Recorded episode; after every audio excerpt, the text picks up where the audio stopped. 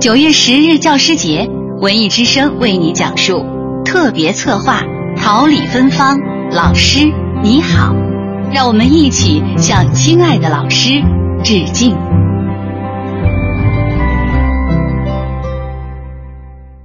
文艺之声的的朋友，你们好，我是中央戏剧学院王丽娜老师。陈思成他孩子百日宴那天让我去参加了，他跟我说：“他说老妈，你等着，我出去一下。”当时都没告干嘛，说得马上就回来。您老人家现在这吃，告诉我，我说好。回来以后呢，我们还没有走，他已经气喘吁吁跑回来了，自己捧了个奖。我说这什么？最佳编剧奖。我说你看。原来我都没想给你照照片，我说这个我一定要给你照上，这是难得的。其中有一句话我特别想确证一下，他是对你特别像亲人一样，所以他说让老妈你等一下。你就刚才你回忆那段，他为什么有这个感觉呢？哎呀，这其实我不太想谈的这事情，就是当初他入学的时候就有一段经历。嗯。就是他因为这个打架的事情，这个他也就公开了。其实我一直也没给任何人说过这个事情。当时北电就下了最后的通牒，那意思在上戏打过架，你就我们坚决不要。但是他考了中戏来了。但是我是看到这个孩子的这个演员的天赋，所以呢，我是这么想的。我说人这一辈子谁能不犯错误？犯了错误之后，他改正了，他肯定会引以为戒了，他不会再出现这样问题了。所以当时呢，就说，意意思你敢要？我说我敢。我觉得可能是在这个前提下，他有一种特殊的经历。当北电不要他之后，这个你看啊，讲的我呢就把他收纳了，这是其一。二一个呢，在这个关键时刻呢，他学习特别用功。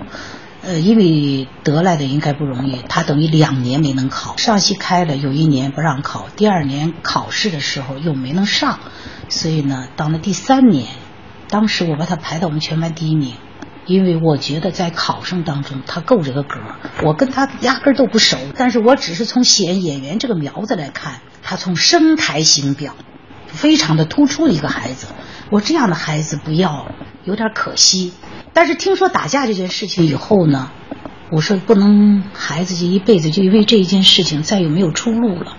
我说的他要再犯了校规，那我们照样开，对吗？那时候有学校的管理，呃，学生管管理规章制度管着他嘛。我说那再开，但是呢，这个人才绝对是那个。所以在二年级，因为这个老妈是他叫起的，他在一个汇报的说明书上。说的更感激，咱妈，点点点从那个时候，再往下的班，因为他这个嚷嚷的很厉害，都见的妈妈的。后来我们最后带现在带这个班，说再叫妈不合适了，该叫奶奶了。所以有一种特殊的感情里头。嗯。我觉得这个人，因为当时我找他谈话了以后，我就跟他说这一句，我说思成。我说的过去的就让他过去了，但是王老师送给你一句话：“浪子回头金不换。”我说你就好好回去复习文化课吧。其实也在安慰他，他那年要不进来就进不来了，因为他是二十二周，现在是那个，但啊，现那个时候二十二周到头，嗯，如果你进不来，再就没法考了。